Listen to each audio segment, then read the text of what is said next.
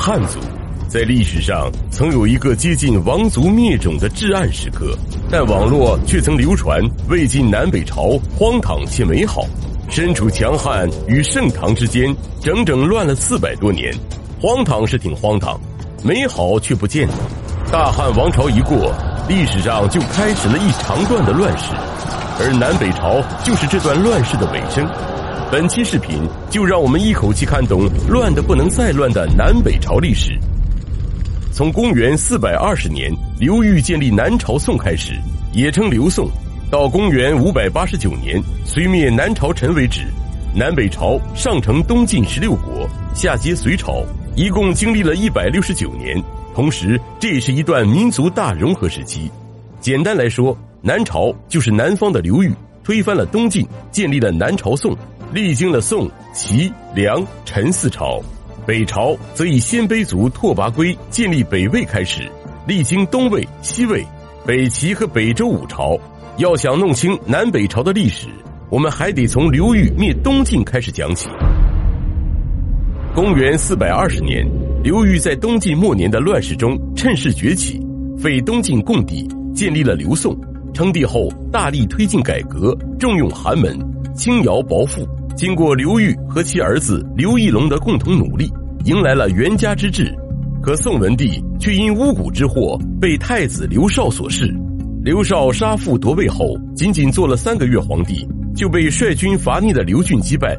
刘俊在位期间开展军制改革，击溃北魏，收复了济水以北的失地。但在统治末年，荒淫无度，凡是看上的女人都要得到，还引发了宗室内斗。自此，刘宋开始走向衰亡。在这之后，刘宋的皇帝一个比一个奇葩。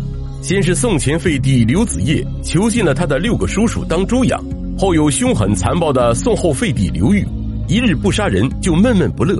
可他弄谁不好，非要去弄丞相萧道成，结果被反杀。刘宋就这样变成了萧家的南齐。萧道成所建立的南齐虽然只持续了二十四年。但是他狗血的故事却不比任何一个王朝少，败家子一个接一个登场。先是出了一个只会花钱的萧昭业，只用了一年的时间就将萧家的家产花得一干二净。这时候他的叔叔萧鸾看不下去了，你多少给我留点啊！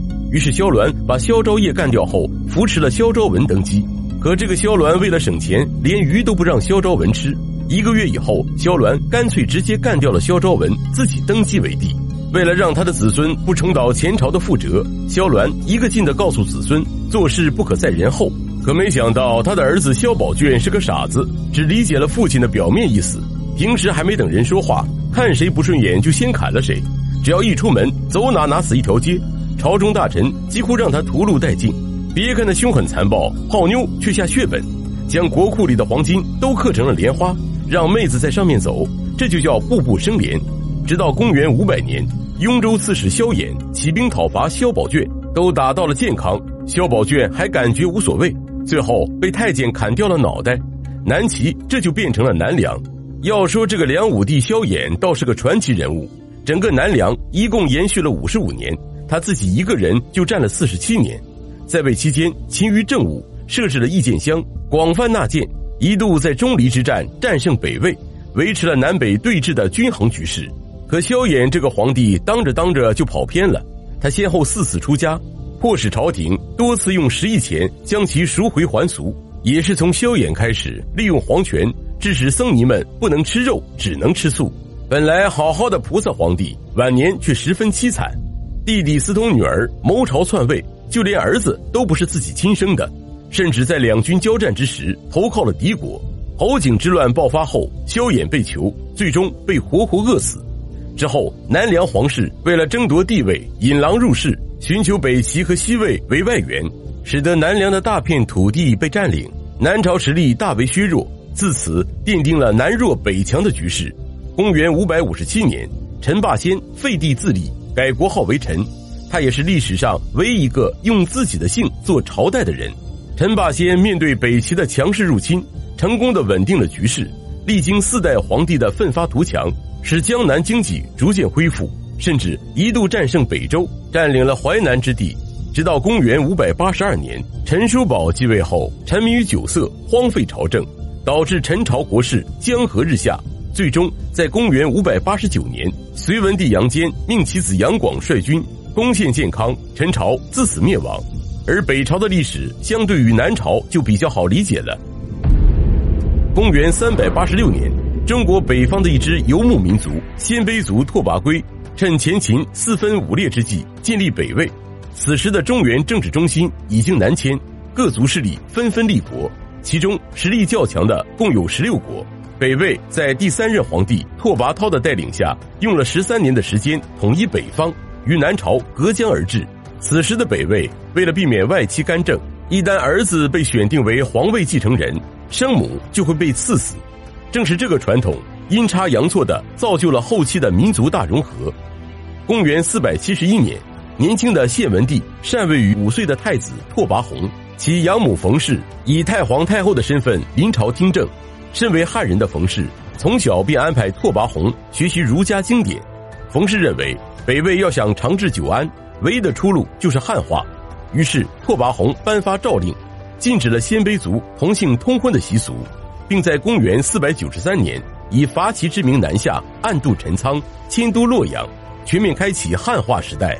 拓跋宏下诏要求所有鲜卑人一律改穿汉族服饰，使用汉语。亲自安排拓跋贵族与汉族大姓通婚，让他们血脉相融，以此获得中原氏族的认同。公元四百九十六年，拓跋宏下令鲜卑贵族全部改为汉姓，拓跋宏从此改名为元宏。为了推进汉化的进行，袁弘不惜打死了杀害自己汉人老师的太子，用一生的心血促进了民族大融合。可哪个朝代都会出现一个败家子，等到北魏的末代皇帝元修在位时。贪婪女色，就连自家姐妹都不放过。你说你没有本事吧，还爱逞强。元修不想被大将军高欢所控制，就迁都长安，投奔了宇文泰。高欢一看，皇帝有的是，拳头才是硬道理，于是就重新拥立了一个傀儡皇帝。就这样，北魏分裂成为了西魏和东魏。可自古傀儡皇帝都不长命，很快宇文泰和高欢便废了皇帝，自立为帝。自此，北面这边就变成了北周和北齐。可是，这个北齐的齐文宣帝高阳，活活就是个变态，喝多了就喜欢杀人，还用女人的大腿做琵琶。往后的几个皇帝，一个比一个好色，就连打仗都要带着自己的小老婆，还要等小老婆化完妆才能开打。谁能打，我就杀了谁。战神兰陵王高长贡就因为太能打而被高维毒死。在几代坑爹货的共同努力下。北周的宇文家莫名其妙的躺着统一了北方，可家家都有一本难念的经。北周宣帝宇文赟也是一个沉迷酒色的坑爹货，他在全国广选美女以充实后宫，最后因为纵欲过度，二十多岁身体就不行了，将儿子宇文禅交给了自己的老丈人杨坚。可还没过两年，宇文禅就被迫禅位于大丞相杨坚，北周自此灭亡。公元五百八十九年。杨广率军灭了陈朝，天下再次进入新的大统一王朝隋朝。喜欢的小伙伴请点击加关注，下期带你一口气看完隋朝历史。